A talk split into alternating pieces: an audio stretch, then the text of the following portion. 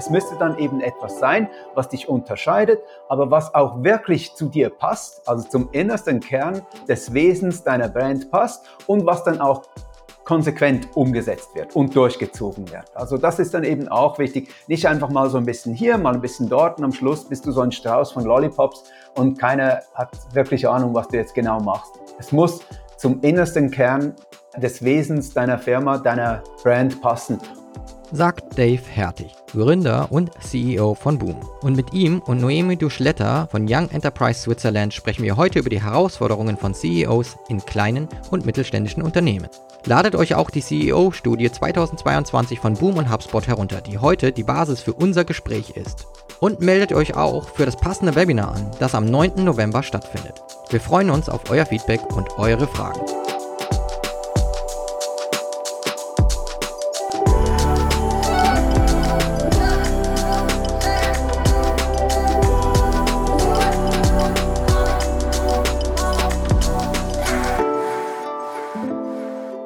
Mein Name ist Ben Hamanus, International Brand Strategy Lead bei HubSpot und ich führe euch durch die heutige Episode von Listen and Grow.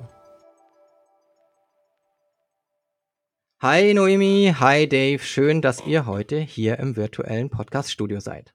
Hallo. Hi, hi.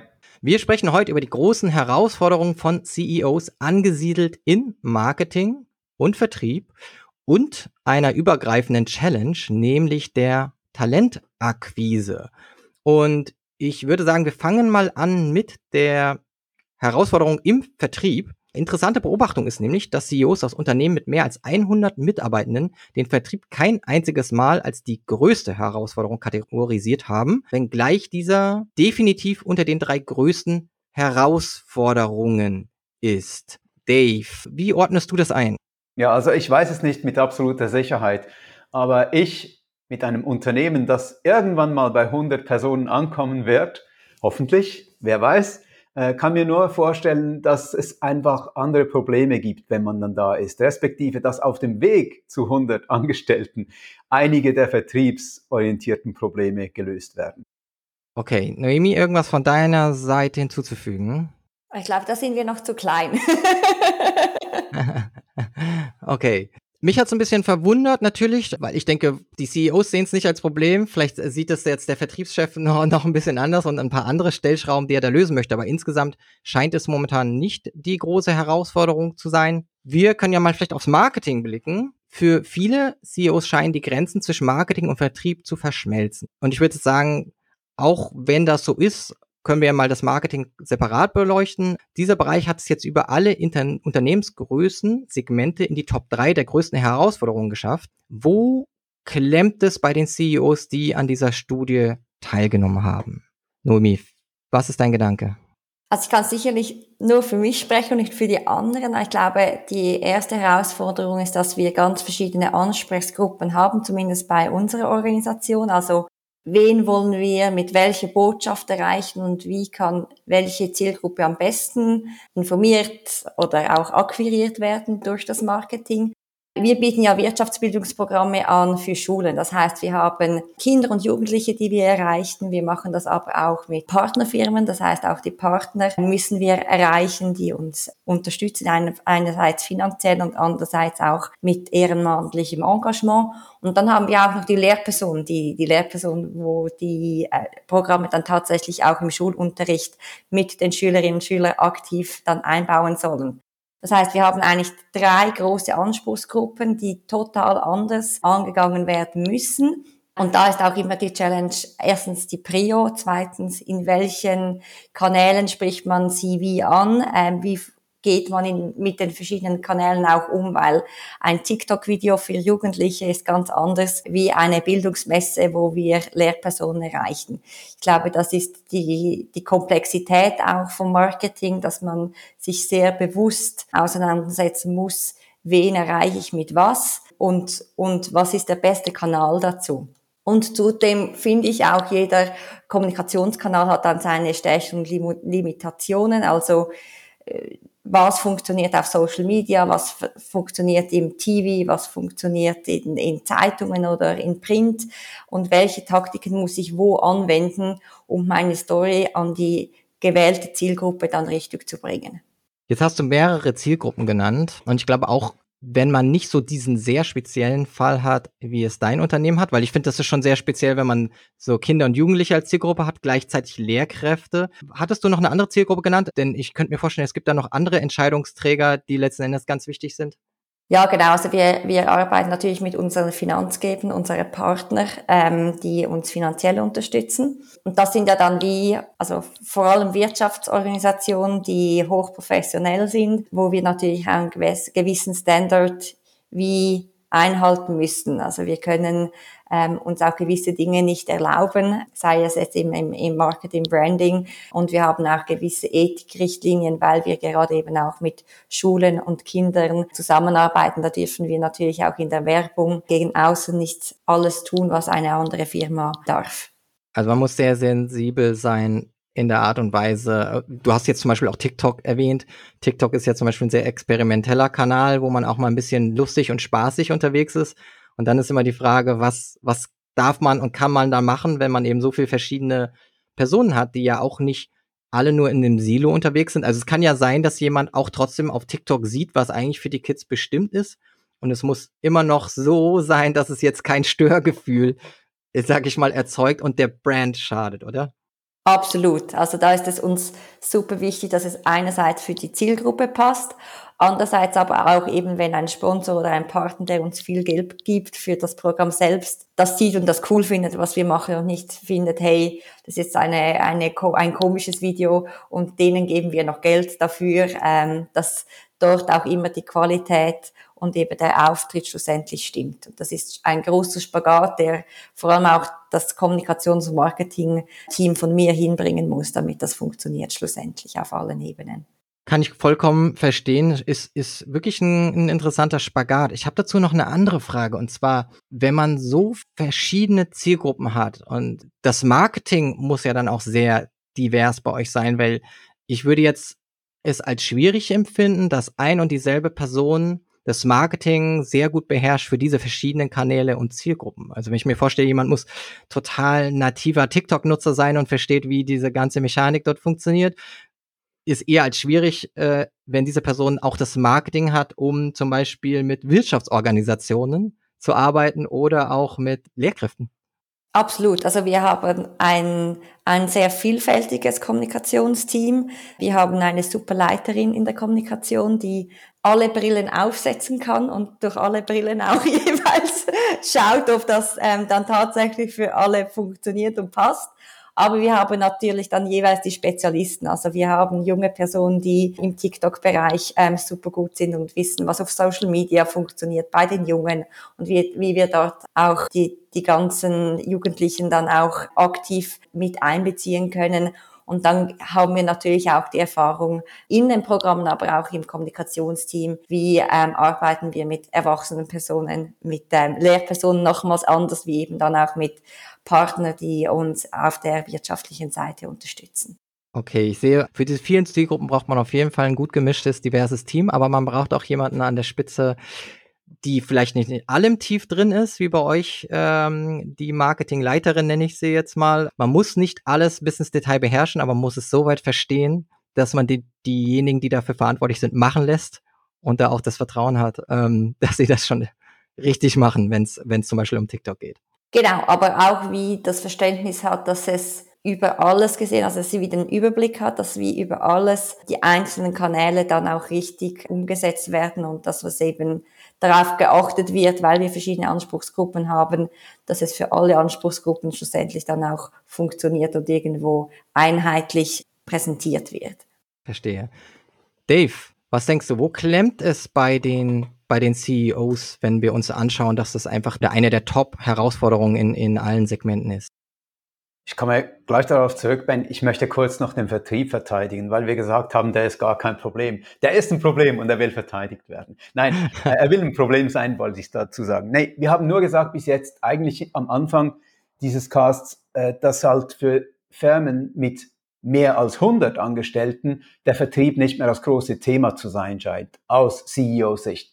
Und darüber haben wir bis jetzt nur geredet. Aber wenn man natürlich auf die kleineren Unternehmen eingeht, also insbesondere wenn man Startups anschaut, ganz, ganz, ganz am Anfang, also bis fünf bis zehn Personen, da geht es fast nur um Sales und um Vertrieb und um diese Herausforderungen, die sich darstellen. Also das haben wir schon ganz klar gesehen. Bei Unternehmen bis zehn Mitarbeitende haben die CEOs gesagt, oder jede und jeder vierte CEO hat gesagt, Sales, Vertrieb, Verkauf ist, mein, ist meine größte Herausforderung, wenn es um Businesswachstum geht.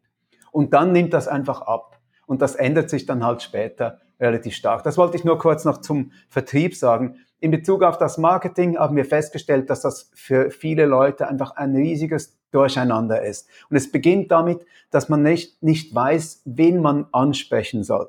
Wie spricht man diese Personen an? Wie filtert man Leute raus? Also es gibt ja auch diese Trends, alles zu automatisieren und dann einfach mal loszuschießen sozusagen aus, aus allen Kanonen. Das ist jetzt nicht wirklich ein gutes Bild der heutigen Zeit, aber du weißt, was ich damit meine. Ja. Die ganze Kraft und Energie einzusetzen, um an möglichst viele Leute ranzukommen und dann zu schauen, ob irgendwas funktioniert.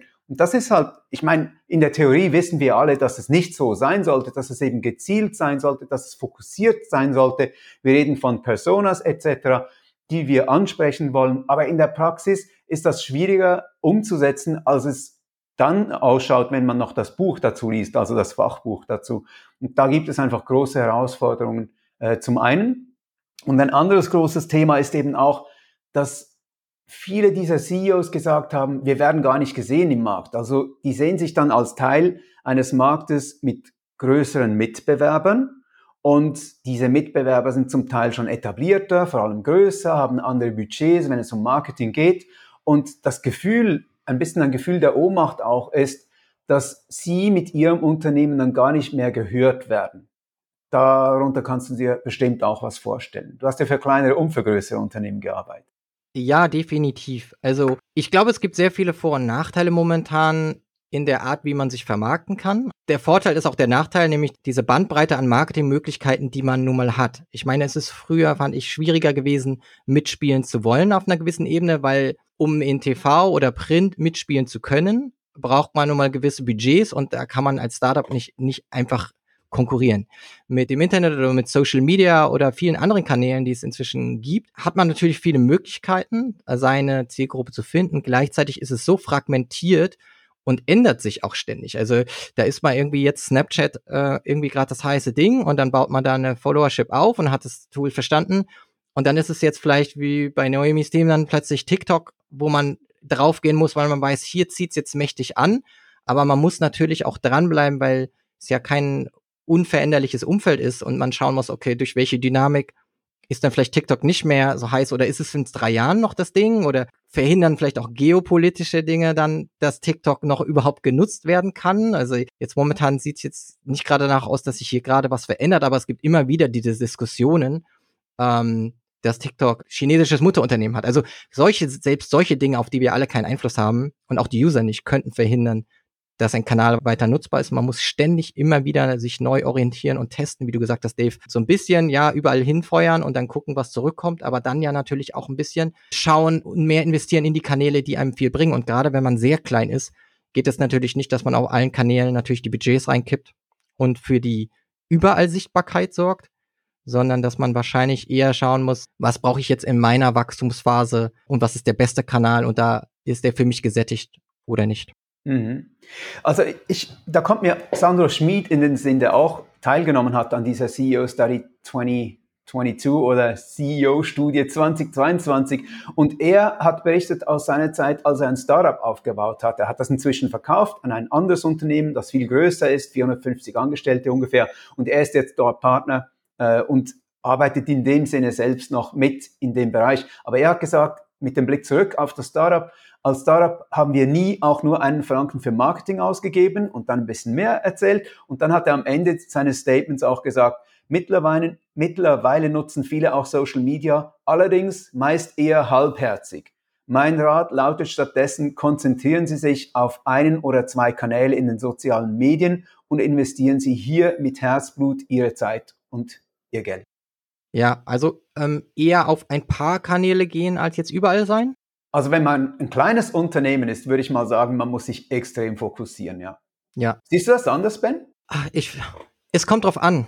Also, also es kommt schon drauf an, welche Zielgruppe man hat, aber auch welches, ja, wie man personell aufgestellt ist. Und dann auch noch gibt's auch noch, auch noch Möglichkeiten, sehr guten Content Repurposing. Mhm. Aber das ist dann schon auch ein bisschen eine Kunst, ähm, dass man Content Pieces erstellt und dann auch trotzdem über fünf, sechs Kanäle hinkriegt, die auch so, sage ich mal, anzupassen, dass sie in den ganzen Kanälen noch funktionieren. Und das ist schon nicht so ganz leicht und es kann sich dann auch lohnen, ein bisschen mehr konzentriert bei der Sache zu sein mit wenigen Kanälen konzentriert zu sein, Ben, das ist das eine. Und ich finde es im Moment interessant mit dieser ganzen NFT-Szene. Also ich bin jetzt dabei, Leute kennenzulernen aus der NFT-Kunstszene. Und was mir da auffällt, ist, dass zum Beispiel LinkedIn gar nicht mehr unbedingt das Ding ist. Gestern hat mir ein sehr erfolgreicher Künstler, der auf Instagram fast 100.000 Followers hat, hat gesagt, ja, er wäre jetzt sein LinkedIn zumachen, zum Beispiel. Und LinkedIn ist für mich alles. Ich ja. wollte mich mit ihm verbinden. Er hat gesagt, er hat zwar noch eins, er will es schließen.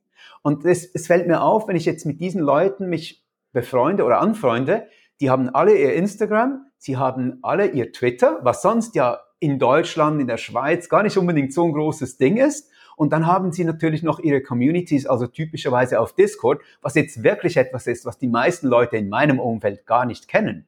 Mhm. Also sehr interessant, wie dann auch rein auf die Industrie bezogen oder auf eine Szene bezogen gewisse Kanäle wieder viel wichtiger werden als andere und man sich dann einfach auf diese drei zum Beispiel konzentriert.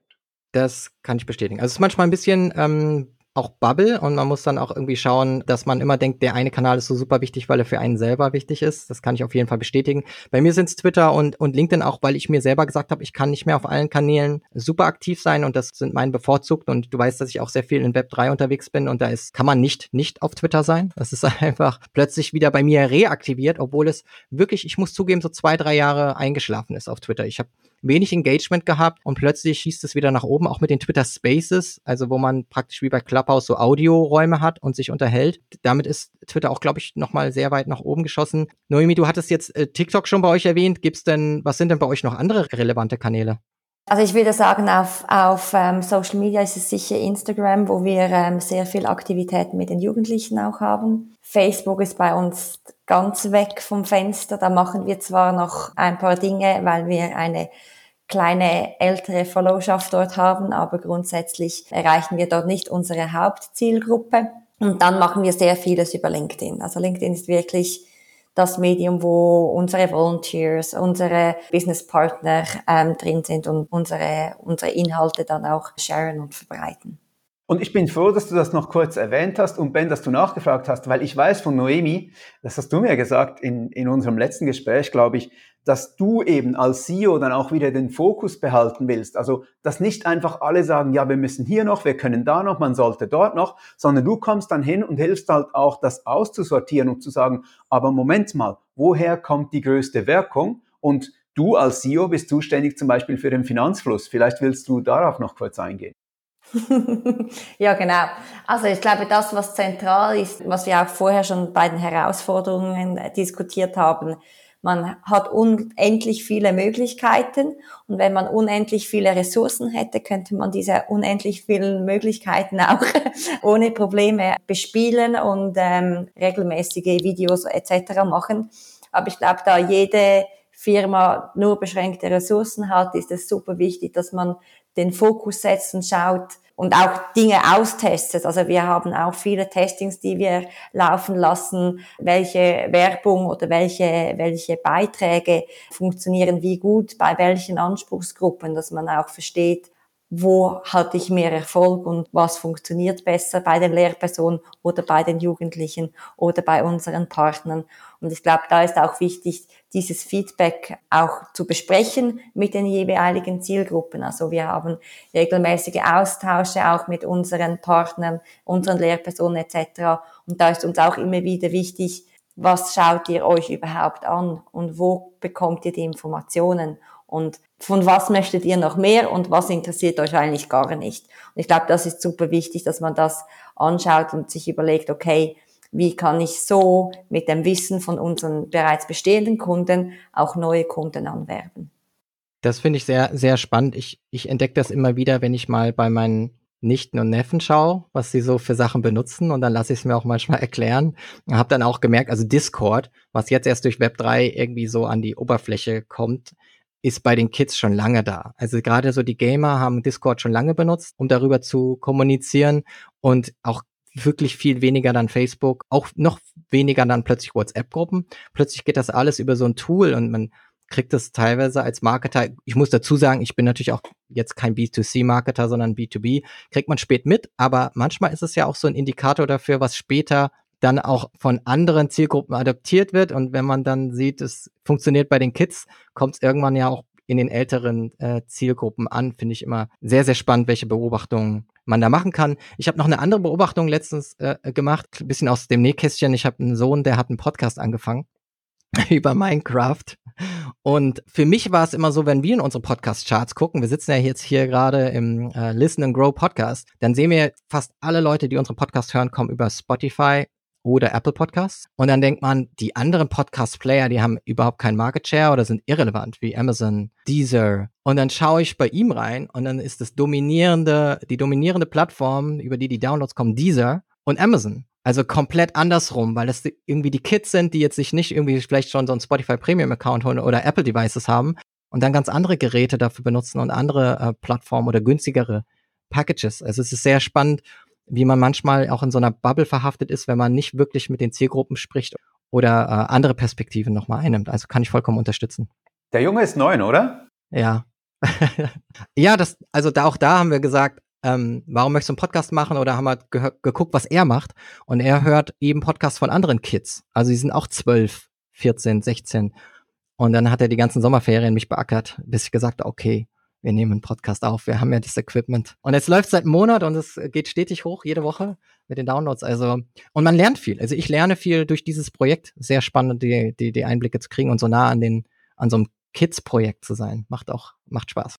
Ja, und er lernt auch unglaublich viel. Ich glaube, da genau ähm, solche Projekte. Wir haben auch ein Programm mit Spintolino, wo Schülerinnen und Schüler Unternehmer werden. Genau in solchen Projekten lernen die Kinder unglaublich viel und wachsen über sich hinaus und man ist immer wieder erstaunt, also ich bin es, wie viel die Jungen schon umsetzen und, und realisieren können in einem jungen Alter. Und wie interessiert sie auch sind an Dingen, wo wir so denken, okay, das ist jetzt noch nicht das, was wir ähm, mit den Kindern oder Jugendlichen anschauen müssen.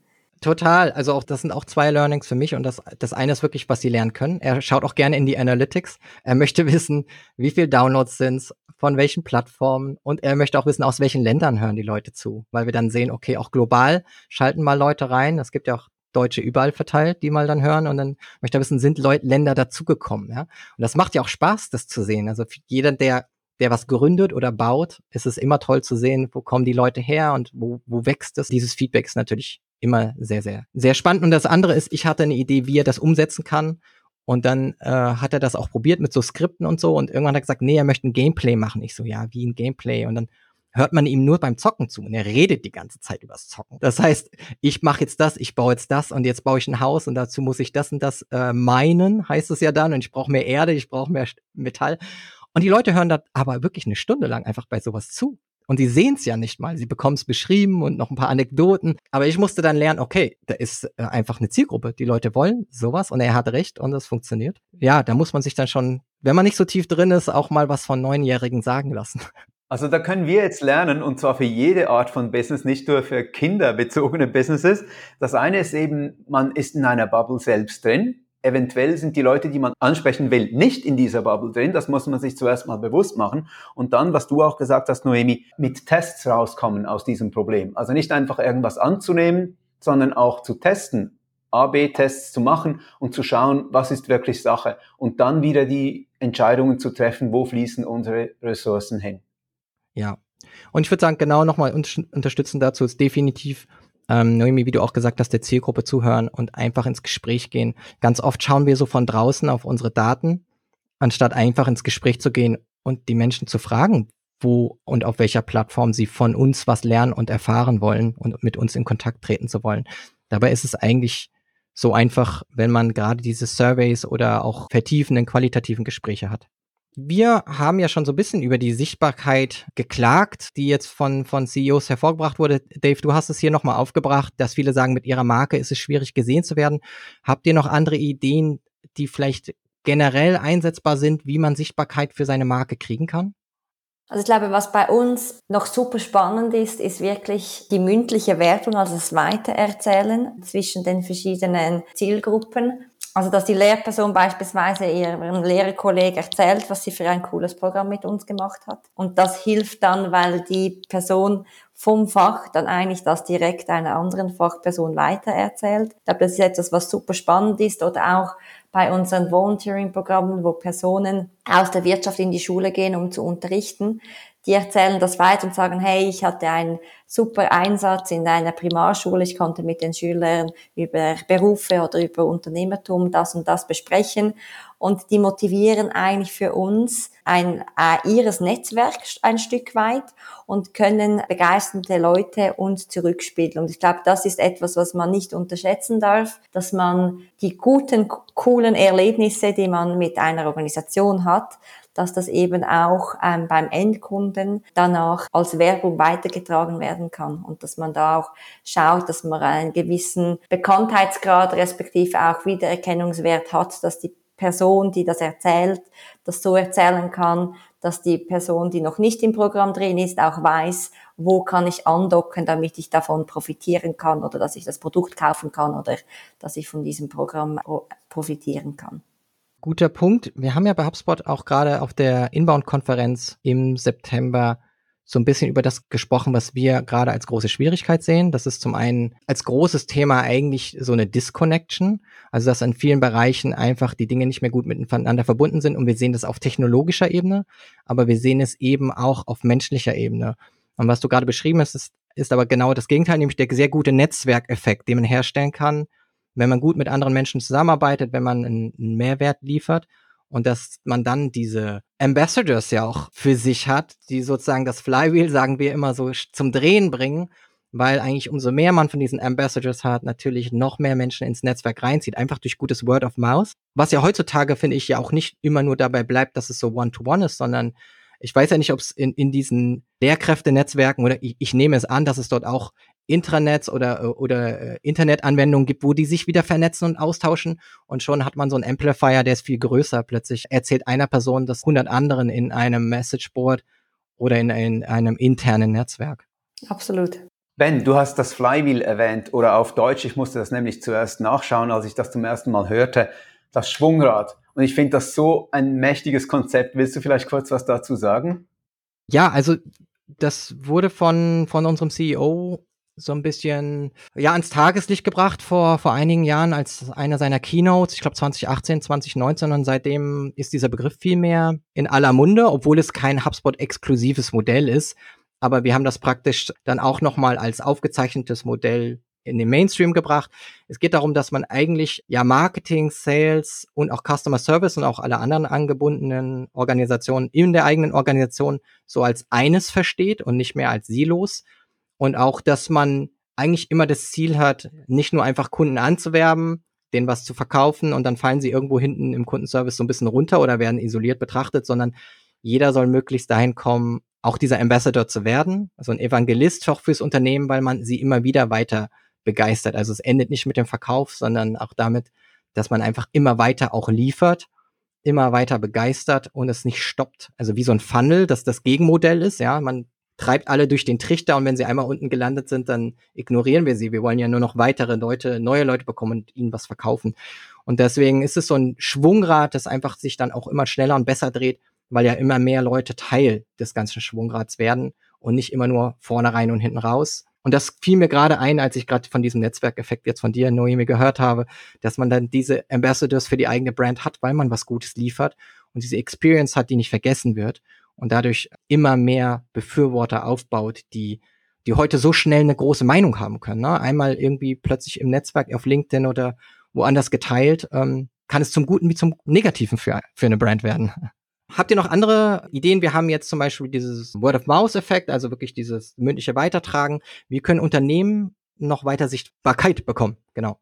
Ja, also das Wichtigste ist halt, wenn du zu einem Business-Event gehst und dir schaust, wie die Leute angezogen sind, und das ist jetzt nicht die coole Inbound, sondern es ist so ein bisschen vielleicht was Normaleres. Die tragen alle die gleichen Kleider. Und das ist mit Unternehmen auch so. Also die Männer insbesondere und die Frauen passen sich dann auch an, aber meistens sind es schon, schon viel mehr Männer, so in finanzorientierten Events zum Beispiel. Und die tragen alle das Gleiche. Du kannst echt sagen, das sind drei verschiedene Anzüge ich bin ziemlich sicher, Noemi, du könntest zum Schrank deines Mannes gehen und würdest die drei Aus äh, Anzüge rausfischen können. Der dunkelblaue, der graue, der schwarze, das sind sie dann und dann weißes Hemd dazu, möglichst gar nichts anderes. Und alle schauen gleich aus. Und das ist auf dem Markt eben auch so. Und Marketing ist die, ein Teil des Marketing, Marketings oder ein Aspekt des Marketings ist eben die Frage, wie zieht sich meine Marke an? Wie schauen wir denn aus da draußen? Wie kommen wir denn rüber? Wie reden wir denn eigentlich? Sind wir begeistert? Sind wir langweilig? Ich meine, wenn man es so anschauen würde, würden alle sagen, ja, auf keinen Fall langweilig.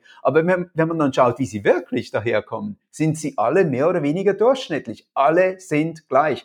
Und natürlich kann man da lernen von den ganz großen Beispielen, die mir selbst ein bisschen, ja, nicht mehr so, so viel Spaß machen, wie zum Beispiel Apple von früher oder Elon äh, Musk und Tesla heute. Aber es hat halt einfach etwas, was wir alle lernen müssen, nämlich die Frage, wie wir denn aus dieser grauen Masse überhaupt noch herausstechen. Und das muss ja nicht sein, dass wir uns wie Clowns anziehen und plötzlich wie bunte Paradiesvögel rumtanzen auf irgendeiner Bühne, sondern es geht eben auch darum, einfach vielleicht ein Element zu setzen, wo man sagt, das ist unser Ding. Das ist unsere Sprache, das sind unsere Beispiele. Einfach etwas, was mir in den Sinn kommt. Vielleicht machen wir unsere Events eben nicht an den üblichen Locations. Vielleicht sind unsere Events immer auf einem Schiff, was auch immer. Das ist nur ein Beispiel, was mir jetzt zugeflogen ist. Aber irgend so was, was dich ein bisschen abhebt in gewissen Dingen die mit dem Marketing und mit dem Brand-Marketing im Besonderen zu tun haben, die brauchst du einfach. Wenn du grau sein willst, sei grau, aber beklag dich nicht darüber, dass am Ende nichts herausschaut dabei.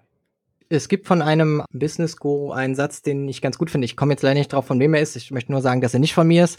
Ein super Quote. Das heißt, wenn der Kunde nicht ähm, unterscheiden kann, kann er sich nicht entscheiden. Also wenn du halt einfach das, das paralysiert letzten Endes, einfach so eine Masse zu haben von, von Unternehmen, Produkten, Menschen, die du nicht unterscheiden kannst. Und dann letzten Endes kommt es ja auch manchmal dazu, dass man dann keine Entscheidung für etwas trifft. Oder natürlich die Entscheidung für das trifft, was sich unterscheidet. Auch wenn es vielleicht nicht das Richtige für jeden ist, aber wenigstens ein Unterscheidungs, Merkmal hat. Und ich glaube, dafür muss man kein Tesla sein, dafür muss man auch kein Apple sein oder beziehungsweise die waren ja auch in anderen Stadien mal wesentlich kleiner oder dann ging es auch mal schlecht. Auch Apple war mal fast bankrott. Von daher muss man nur mutig sein. Und manchmal denkt man oder hält man sich für mutiger, als der Schritt eigentlich dann letzten Endes ist, nur weil man denkt, hey, wir machen jetzt, wie du gesagt hast, ein Business-Event, das findet jetzt, äh, keine Ahnung, äh, im Schwimmbad statt. sage ich einfach mal so. Und jeder denkt erst, oh, aber gleichzeitig könnte es sein, dass viele Leute zusagen, weil sie sagen, boah, ich war jetzt auf so vielen äh, Business Breakfasts, die alle gleich waren. Äh, Wäre doch eigentlich, finde ich eigentlich mal eine gute Idee und es bleibt mir in Erinnerung. Und ich erzähle auch wieder 50 Leuten davon, weil es einfach Spaß gemacht hat. Und da kommt mir noch eins noch in den Sinn, es sollte nicht einfach aus einer Laune heraus passieren, es müsste daneben schon strategisch sein. Also die Brand ist halt wirklich etwas, was auch gestaltet werden muss. Das ist dein Job, bei HubSpot unter anderem, Ben, du weißt das ganz genau, wie es läuft. Die meisten CEOs sind nicht Markenspezialistinnen oder Markenspezialisten. Die haben einfach mal gute Ideen und dann machen sie mal irgendwas und das nächste Mal ist es wieder komplett anders und das macht eben auch keinen Sinn und dann ziehst du durch. Noemi, sehen wir dann jetzt äh, die Wirtschaftsorganisationspartner demnächst auf dem Schiff oder im Schwimmbad? Oder was sind da wie Netzwerk? Wir haben ähm, seit, seit längerem, ähm, vor allem in unserem Programm, wo wir wirklich auch nach draußen gehen, sind wir ähm, zwei Tage im Hauptbahnhof Zürich wir machen da auch eine Preisverleihung und ein Abendessen in der Halle drin und das ist echt für viele, also für unsere Jugendlichen, die da verkaufen natürlich, ist das super cool.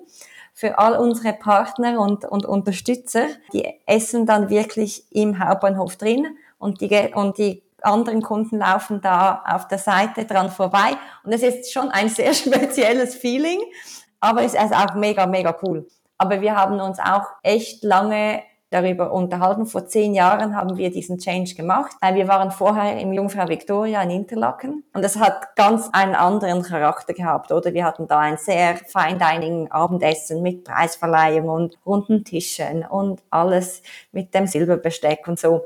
Und diesen Umbruch zu machen und mal was ganz anderes und Neues zu probieren, das hat sich für uns sehr positiv ausgewirkt und alle reden auch von diesem Event im Hauptbahnhof und ich glaube, das ist etwas, was spannend ist und, und uns auch einen guten Mehrwert gebracht hat. Einerseits eben, dass wir sagen, wir sind jung und dynamisch und wir machen das nicht im altverstaubten Fünf-Sterne-Hotel im Jungfrau Victoria, sondern wir gehen wirklich an die Front und wir haben auch bewusst den Hauptbahnhof ähm, gewählt, damit wir eben auch eine Präsenz gegen außen haben. Also die Personen sollen uns auch wahrnehmen. Das war natürlich in einem Hotel auch nicht möglich, dass wir Laufkundschaft mit unseren coolen Programmen dann direkt bespielen konnten. Und das ist, ähm, war eine von den Überlegungen, warum wir das gemacht haben. Und ich glaube, das ist zentral, dass man immer sich überlegt, einerseits, was passt zum Programm oder zum Auftritt, zum Event, den wir haben. Wir haben natürlich auch gewisse exklusivere Dinge, die wir machen, die nicht im Hauptbahnhof drin sind. Aber es geht wirklich darum, was, was wollen wir, was wollen wir zeigen. Und weil wir ja die Wirtschaft in die Schule bringen und vor allem auch die Schule in die Wirtschaft bringen wollen, ist es uns ein großes Anliegen, das auch tatsächlich zu machen. Also wir wollen Events, die draußen stattfinden in der Wirtschaft und nicht im Schulunterricht selbst. Und für alle unsere Freunde in Deutschland, in Österreich, in Liechtenstein und in Luxemburg wird Deutsch auch noch gesprochen, die sich das jetzt nicht vorstellen können, das ist die größte öffentliche Halle der Schweiz. Der größte Bahnhof der Schweiz, die größte öffentliche Halle der Schweiz.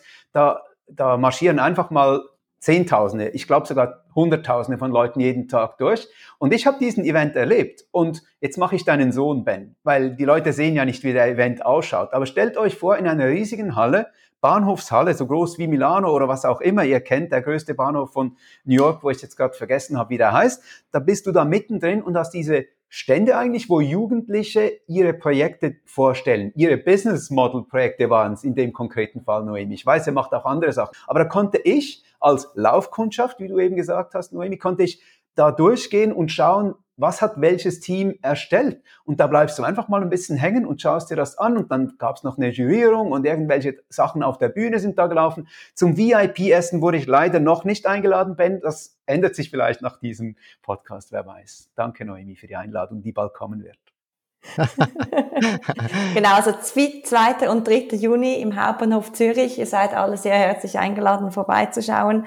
Ähm, ist ein super Anlass. Und ich glaube, das ist wirklich zentral zu schauen, wie macht man es eben anders und wie, wie sticht man heraus und wie kann man mal etwas auf eine andere Art umsetzen und eben auch da mal etwas versuchen und, und mutig zu sein. Ich glaube, das ist das, was, was zählt und was wichtig ist. Das und ich will noch was anderes sagen, sorry Ben, aber das ist auch ganz wichtig.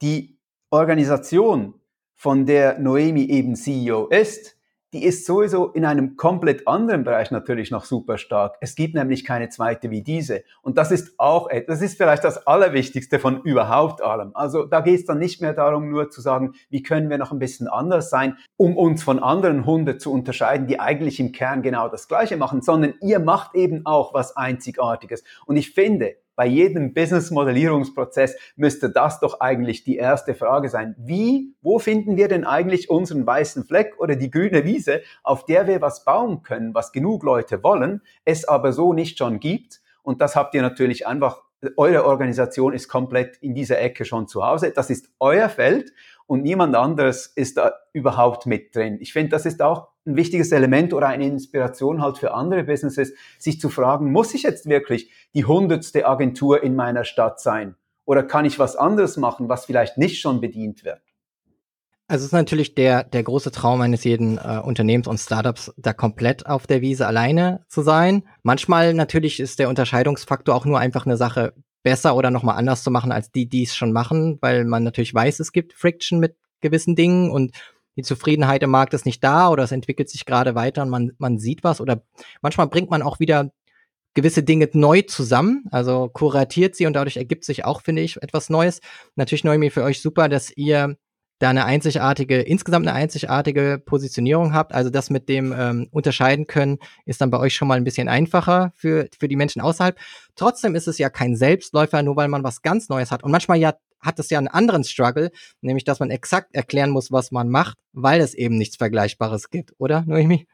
Ja, absolut. Das ist, ich glaube, das, das ist das, was wichtig ist. Und ich glaube, unsere Herausforderung grundsätzlich ist, dass die Lehrpersonen unglaublich viele Angebote haben, die sie im Unterricht nutzen können. auch wenn wir mit unseren Programmen einzigartig sind. Es gibt zwei, drei Dinge, die natürlich auch von anderen Organisationen angeboten werden, ist unsere Hauptproblematik, dass die Lehrperson ein so großes Angebot hat an Zusatzprogrammen, Ideen, Projektwochen, was auch immer, dass sie sich dann speziell und genau für unsere Programme entscheiden. Ich glaube, das ist die, die Challenge, die wir haben aus diesem bunten Kuchen, wo, wo alle Programme ähm, sind. Wie schaffen wir es, dass die Lehrpersonen sagen, hey, nein, wir gehen mit Young Enterprise Switzerland ähm, und wir gehen auch jedes Jahr mit denen. Ich glaube, das ist das, was ähm, für uns wichtig ist und eines unserer Hauptziele, dass wir wirklich die Lehrpersonen jedes Jahr wieder an Bord haben und wir sie begeistern können und sie jedes Jahr auch wiederkommen, um mit ihrer neuen Schulklasse bei uns an den Programmen teilzunehmen. Sehr schön. Ich habe ähm, noch eine wichtige Frage, weil wir schon über Social-Media-Kanäle gesprochen haben und ihr beide seid CEOs. Wie sehr nutzt ihr die denn selber für Sichtbarkeit? Noemi, ist das für dich ein relevanter Kanal überhaupt selber oder sagst du, nee, das das läuft komplett über das Marketing. Mein persönliches Netzwerk, zumindest sichtbares Netzwerk, zum Beispiel in LinkedIn, ist gar kein Connector. Also das ist immer eine Ressourcenfrage, auch bei mir. Wie viel Zeit habe ich, um da tatsächlich etwas zu machen?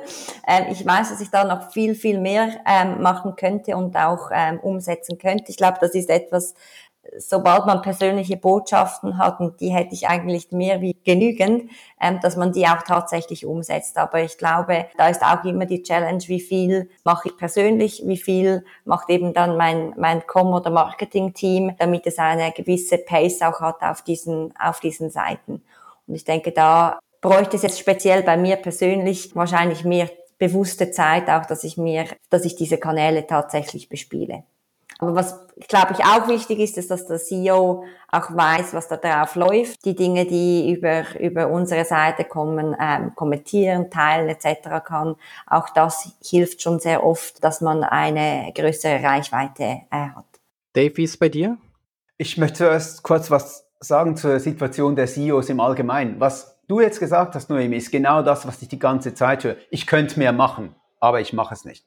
Und das bedeutet ja mit anderen Worten, es ist nicht wichtig genug. Denn wenn's, wenn ihr glauben würdet, dass es euch mehr bringen würde als das, was ihr schon macht mit eurer eigenen Zeit, dann würdet ihr Social Media machen. Ganz einfach, so seid ihr. Ihr seid darauf spezialisiert, eure Ressourcen ganz knallhart zu verwalten. Und wenn ihr glauben würdet, Social Media ist wichtiger als das, was wir schon tun, dann würdet ihr das tun. Und ich denke, das macht Sinn. Es gibt auch ziemlich viele CEOs, und das entspricht jetzt nicht dem öffentlichen Bild von CEOs, aber insbesondere in kleineren Unternehmen, und damit meine ich bis ein paar hundert Leute, gibt es auch CEOs, die eben kein riesen Ego haben, will ich mal hier angebracht haben, und die denken auch, ich bin eigentlich der erste Diener oder die erste Dienerin der gesamten Gruppe von Angestellten und ich muss mich da nicht vorne hinstellen. Ich akzeptiere das jeweils in Gesprächen gerne, verstehe, wenn das so ist, das ist eine Ressourcenallokation dieser Person, aber es gibt natürlich dann die Leute, die eben sagen, eigentlich funktioniert das Marketing nicht wirklich gut. Und dann würde ich doch darauf hinweisen, dass es eben vielleicht sinnvoll wäre, zu überlegen, ob nicht die oder der CEO als hauptsächliche Person, die kommuniziert und eben auch auf Social Media, auf den persönlichen Social Media Kanälen kommuniziert, ob das dann nicht den Hebel umstellen würde. Weil das ist etwas, was die meisten CEOs unterschätzen. Die Kraft, die es hat, wenn die oder der Top-Leader des Businesses da vorne hinsteht und ständig auf natürliche Art kommuniziert, was abgeht, Passion kommuniziert, Freude kommuniziert, Schwierigkeiten kommuniziert und so weiter und der ganzen Marke dann eben eigentlich ein sehr menschliches Gesicht gibt, statt sich hinter dem Logo sozusagen zu verstecken, das hat unheimliches Potenzial für viele Firmen. Ich sage es nochmals, ich akzeptiere, dass viele CEOs das nicht wollen, dass sie eine andere Allokation von Ressourcen machen. Aber man sollte es sich zumindest und spätestens dann überlegen, wenn man merkt, dass das eigene Marketing eigentlich einen Booster gebrauchen könnte. Das mal allgemein zur Situation der CEOs. In meinem Fall ganz, ganz klein als Unternehmen im Moment noch riesige Visionen und wir wissen auch, wo es hingehen wird mit den nächsten Schritten auf Social Media. Im Moment nutzen wir fast ausschließlich LinkedIn Und das ist etwas, was die meisten Menschen sich gar nicht vorstellen können. Wir nutzen es nicht, indem wir posten und klassisch Social Media betreiben, sondern wir nutzen das Tool Sales Navigator von LinkedIn und nutzen es einfach sozusagen, um die Kontakte zu haben, die sich da verstecken in diesem LinkedIn drin, um herausfiltern zu können, wer sind denn eigentlich die CEOs mit einer gewissen Größenordnung von Firma und dann an diese Personen ranzukommen. Also sie einfach mal anzuschreiben, einzuladen, mit mir zu verbinden und dann auch über die Zeit hinweg eine Konversation auf und auszubauen und daraus dann letztlich Freundschaften, Kunden, Partner äh, zu gewinnen. Funktioniert sensationell für uns wir fokussieren uns, wenn du so willst, Ben, auf einen halben Kanal, nämlich die Hälfte von LinkedIn. Okay. Ich, ich glaube, es ist kein großes Geheimnis, dass ich ein großer LinkedIn-Fan bin, auch der sehr aktiv dort bin und es auch ähm, als wichtig sehe. Ich kann verstehen, wenn CEOs auch andere Prioritäten sehen.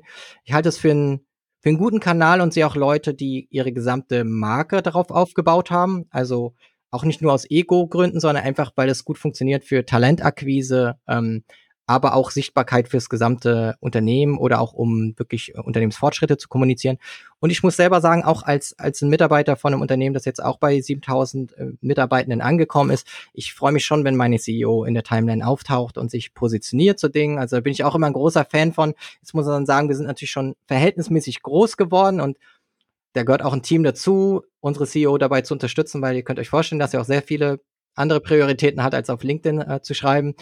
Aber ja, man sieht es ja auch in vielen anderen sehr, sehr großen Konzernen, dass die CEOs sichtbar werden und man sicherlich mal darüber nachdenken könnte, ob das der richtige Hebel ist. Ich möchte dazu noch was sagen, Ben. Ich bin nicht der CEO meines eigenen LinkedIn-Kanals. Ich habe meinen Assistenten, der genial ist und der hilft mir mit all diesen Sachen. Also er holt bei mir ab, was wir grundsätzlich machen wollen und dann macht er eigentlich den ersten Outreach und sobald sich auch nur im Ansatz Persönliches entwickelt, dann komme ich mit rein, dann holt er mich dazu. Ich allein könnte es nicht machen und das ist ganz wichtig auch für andere CEOs, die natürlich, wenn sie das hören, was ich eben gesagt habe, denken, ja, wann soll ich das denn auch noch tun? Aber man muss es eben in eine Timebox stellen, mit anderen Worten, zeitlich limitieren, wie viel man da reingibt. Und man muss es auf die eigenen Möglichkeiten, Ressourcenmöglichkeiten äh, ausrichten und optimieren und dann jemanden dahinter haben, der einfach dafür sorgt, dass das weitergeht und weitergeht und weitergeht. Und dass man eben auch, wir sagen immer, unser Motto ist Relationship First, also auch obwohl wir da eine Standardisierung drin haben, eine Art Automatisierung auch nutzen, Relationship First als Zweifelsfall, wenn er nicht ganz sicher ist, ob er jetzt den nächsten Schritt machen kann in einer Konversation, die eben dann nicht vielleicht standardmäßig funktionieren könnte, dann holt er mich sofort hinzu. Relationship First aber auch Automatisierung oder Standardisierung. Und es geht nur mit diesen beiden Elementen. Jetzt haben wir das schon so ein bisschen angeschnitten. Ich hatte es ja auch gerade gesagt, dass ich eben auch den Mehrwert darin sehe, auch gerade für die Talentakquise. Und wir haben ja auch festgestellt, dass in dieser Studie sich herausgestellt hat, dass eben CEOs sagen, Talentakquise ist die größte, Dave, ne, die größte Herausforderung insgesamt. Das war etwas, was auch dich sehr überrascht hatte, dass dann eigentlich noch über Sales und Marketing steht, dass es die, die Talentakquise ist. Ähm, was erschwert die Rekrutierung? Noemi? Ja, ehrlicherweise, wir haben ein wenig ein spezielles Modell, wie wir, wie wir Personen rekrutieren. Ich glaube, da kann ich einfach von, von unserer Organisation sprechen, wie, wie wir das machen. Wir haben einen sehr großen Pool an ehemaligen Teilnehmern, die unterstützen uns nach dem Programmeinsatz, die, das sie während der, während der Schulzeit eigentlich absolviert haben, äh, unterstützen sie uns für die neuen Programmteilnehmer. Und der Vorteil ist einerseits, dass ich dort einen engagierten Personenpool habe, wo wir einerseits schon mit ihnen dann weiterarbeiten können. Ich kenne die Person auch von den, vom Programmjahr, wie sie gearbeitet haben, wie engagiert sie waren, mit wie viel Leidenschaft sie mit dabei sind. Und wir stellen eigentlich sehr viele aus diesem ehemaligen Netzwerk ähm, bei uns an. Das heißt, ich kenne die schon ein wenig. Ähm, ich, ich, ich weiß auch, wen ich da noch anstupfen kann für, für eine gewisse Stelle. Und so haben wir eigentlich immer das Glück gehabt, ein super tolles Team zu haben, wenn nicht das Beste, das wir haben bei uns bei Yes. Ich glaube, das, was wirklich wichtig ist und wo wir auch Herausforderungen sehen, ist, wenn man spezifische Fachpersonen engagieren oder anstellen möchte. Also wenn wir beispielsweise den IT-Spezialisten gesucht haben, den finde ich ähm, auch nicht in meinem Netzwerk. Und da ist wirklich die Frage, wo findet man die Person, die das Fachwissen hat und auch gut zur Organisation passt. Und das ist effektiv aktuell eine Herausforderung. Also der, der Arbeitsmarkt ist auch für uns schwierig. Ähm, ich denke, das ist aktuell die Lage, dass, dass er sehr ausgetrocknet ist und das speziell für uns als, als NGO, wo wir mehr mit Werten und mit, mit der, der Sinnhaftigkeit punkten können und weniger mit einem sehr hohen Lohn beispielsweise, ist immer wichtig auch zu schauen, eben wo, wo und wie holt man entsprechend dann die Personen ab ähm, die man äh, rekrutieren möchte. Und genau, ich glaube, mit dem speziellen Modell, ähm, das wir haben, fahren wir sehr gut. Die Herausforderung da ist natürlich, dass ich immer sehr viele junge Personen an Bord habe. Das heißt, die machen sehr oft erste Arbeitsschritte bei uns. Das heißt, es gibt einen Onboarding-Prozess, den wir haben. Es gibt Gotti-Götti-Systeme, die wir ähm, implementiert haben. Und die Jugendlichen, die dann bei uns dann arbeiten, die arbeiten sehr oft Teilzeit neben dem Studium bei uns. Das heißt, auch nach drei bis fünf Jahren Bachelor oder Master gibt es ein Turnover, was einerseits dazu führt, dass wir immer wieder neue Personen, neue Ideen und neuen Wind bei uns in die Organisation bekommen, was für mich ein absoluter Luxus ist. Das heißt, man bleibt auch immer am Ball, beispielsweise für das Thema Marketing. Aber es braucht natürlich auch ähm, Ressourcen, um sie wieder einzuarbeiten und zu schauen, dass sie alles kennen und alles wissen, damit sie ihren, ihren Job möglichst schnell, möglichst gut durchführen können. Dave, Noemi hat es eben gesagt, sie ist sehr zufrieden mit ihren Rekrutierungsmaßnahmen oder mit ihrem Erfolg, aber wenn es dann ganz spitz reingeht und natürlich das nicht so aus dem eigenen Netzwerk kommt, wie jetzt bei dem IT-Spezialisten, ich glaube, das ist auch eher so ein äh, Schmerz, den man, glaube ich, in jedem Unternehmen äh, hat, gerade wenn es um IT und diese Spezialisten geht. Wenn es jetzt aber nicht nur um diese Spezialisten geht, Dave, was ist der große, was ist die große Herausforderung für die CEOs? Warum klappt es da nicht? Also wenn du bist ja, du gehst mir ja voraus mit diesem Web 3 und ich komme ein bisschen hinterher, bin jetzt bei der NFT-Kunst und das Interessanteste bei NFTs finde ich ist etwas, was, woraus wir was lernen können für diese Frage, nämlich dass viele dieser NFTs, die wurden als Kunst angeschaut und auch belächelt und auch richtig laut ausgelacht. Aber oft haben diese, zumindest die guten Projekte, die stehen für etwas. Und wenn man dann einen solchen, ein solches Kunstwerk kauft, kann man sagen, die Kunst an und für sich ist vielleicht gar nicht unbedingt das, was mir daran gefallen hat, sondern wofür das Ding steht. Und ich glaube, das müssen wir beginnen zu verstehen. In der Welt die natürlich schon da ist, aber in Zukunft wird das noch viel krasser sein. Die Leute wollen Dinge kaufen oder sich mit Dingen beschäftigen, sich engagieren für Dinge, die zu ihrer Identität passen. Also ein NFT, den du kaufst, der zum Beispiel äh, Frau, also weibliches Personal in der IT-Branche fördert. Ich weiß nicht mehr, wie das Projekt heißt. Du weißt genau, wovon ich rede. Und dann kaufst du fröhlich diesen NFT, weil das ist genau dein Ding. Dafür stehst du als Person und als Persönlichkeit und du kannst das dann auf dein Profil setzen und sagen, das bin ich. Das ist ein Teil von mir, ist eine, ein, ja, ein Element von meinem Wesen, von meiner Identität. Und das müssen Unternehmen verstehen. Es ist, ist im Kopf, im, ja, psychologisch funktioniert das ganz ähnlich, wie, wie wenn jemand sagt, will ich einen Maserati kaufen oder einen Volkswagen oder fahre ich gar kein Auto mehr. Das sind, da, das sind Wertesysteme dahinter und die haben mit Identität zu tun, nicht nur mit Geld. Äh, und, und das ist wichtig zu verstehen. Und die Unternehmen müssen das auch verstehen. Die Frage, ob jemand bei der Großbank arbeiten geht oder beim kleinen Startup, ob jemand in der Gastronomie, Gastronomie arbeiten geht oder vielleicht in einem Urlaubsresort. All diese Sachen, das hat damit zu tun, wer sind diese Menschen und man muss das verstehen, man muss ihre Träger verstehen, ihre psychologischen Träger verstehen und das ist entscheidend. Ja, du hast es schon gerade angesprochen. Also, ähm, ein Konzern hat sicherlich viele Vorzüge, zum Beispiel als Arbeitgeber, viel Sicherheit. Aber es das heißt auch nicht, dass das äh, jeder sich wünscht oder genau das sucht, ähm, sondern vielleicht viel mehr Autonomie braucht oder ein Startup findet, das einfach eine eine schönere Mission hat, ne? eine gute Mission. Noemi, dein, dein Unternehmen hat, hat eine Mission hier und es könnte sein, dass Menschen sich äh, unter, damit identifizieren, dass sie einfach sagen, ich, ich möchte für diese Mission arbeiten. Ähm, dazu müssen sie erstmal natürlich von der Mission wissen und sie müssen wissen, dass die Menschen, die dahinter stehen, authentisch für diese Mission stehen äh, und sie diesen Menschen vertrauen können. Also dieses, dieses Branding ist am Ende doch sehr, sehr wichtig, um die Kräfte zu gewinnen und nicht nur, wo, aus was besteht mein Arbeitsvertrag. am Ende. Also was schreibe ich ins Papier rein, sondern die Leute kaufen sich in eine Mission ein oder wollen für eine Mission stehen. Und da bin ich vollkommen dabei, Dave. dass es ein ganz wichtiger Motivationsgrund für die meisten Menschen heutzutage ist, zu wissen, wer sind sie, wozu trage ich bei und diese Wertigkeit fühlen, dass sie was bewegen. Und das kann sehr, sehr unterschiedlich sein, was die Menschen da suchen und wie, wie groß diese Mission gefühlt sein muss. Aber Identifikation ähm, ist definitiv ein großer großer Treiber, vielleicht noch viel mehr als, als früher. Ben, haben wir noch einen Moment, um darüber kurz zu reden? Ich habe eine Frage an dich dazu.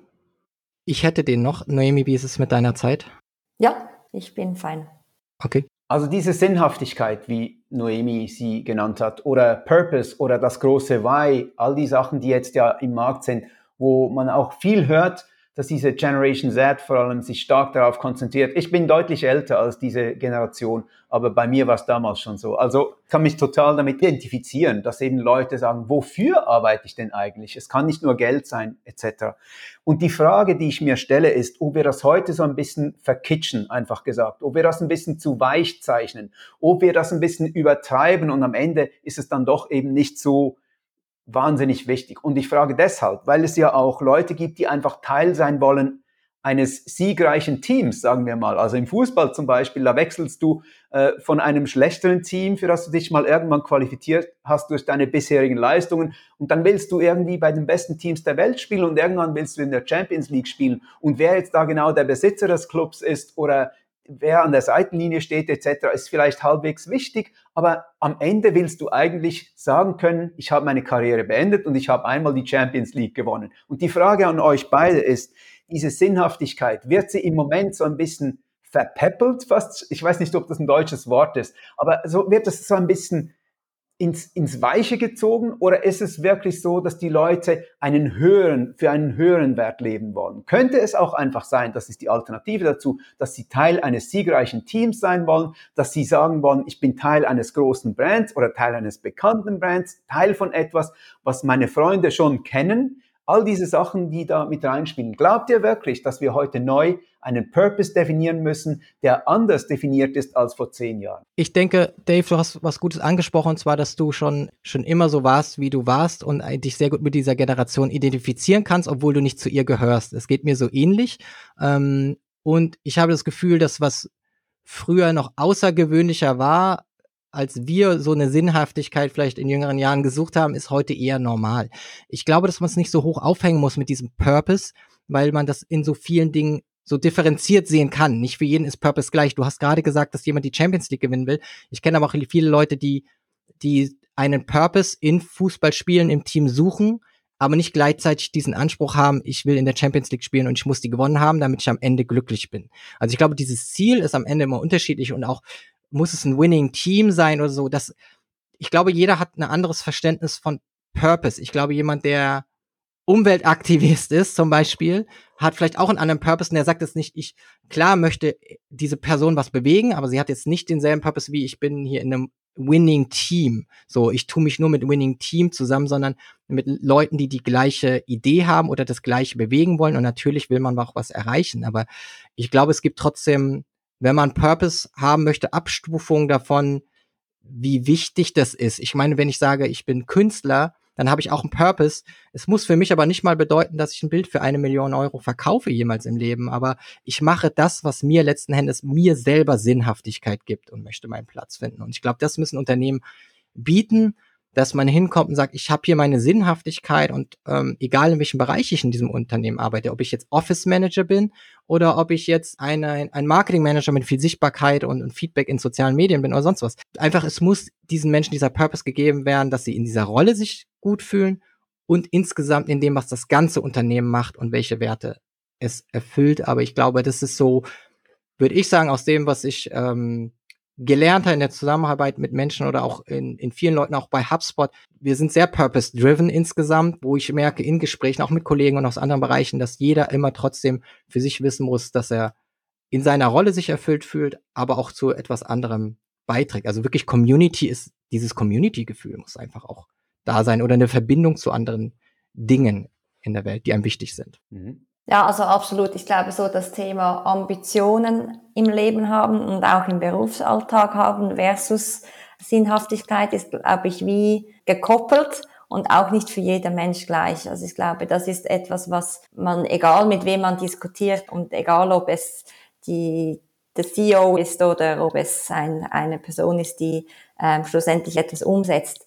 Ich glaube, das Schöne ist, wenn man es hinkriegt, dass die Mitarbeiter verstehen, für was man steht und was sie mit ihrer Arbeit bewirken. Und das ist egal, ob es die Praktikantin ist oder ob es der Teamleiter ist, weil alle tragen als Team dazu bei, dass wir erfolgreich sind. Und ich glaube, das hilft, dass man ein, ein gutes Klima hat und dass man eben mit einem Team auch die Extrameile gehen kann.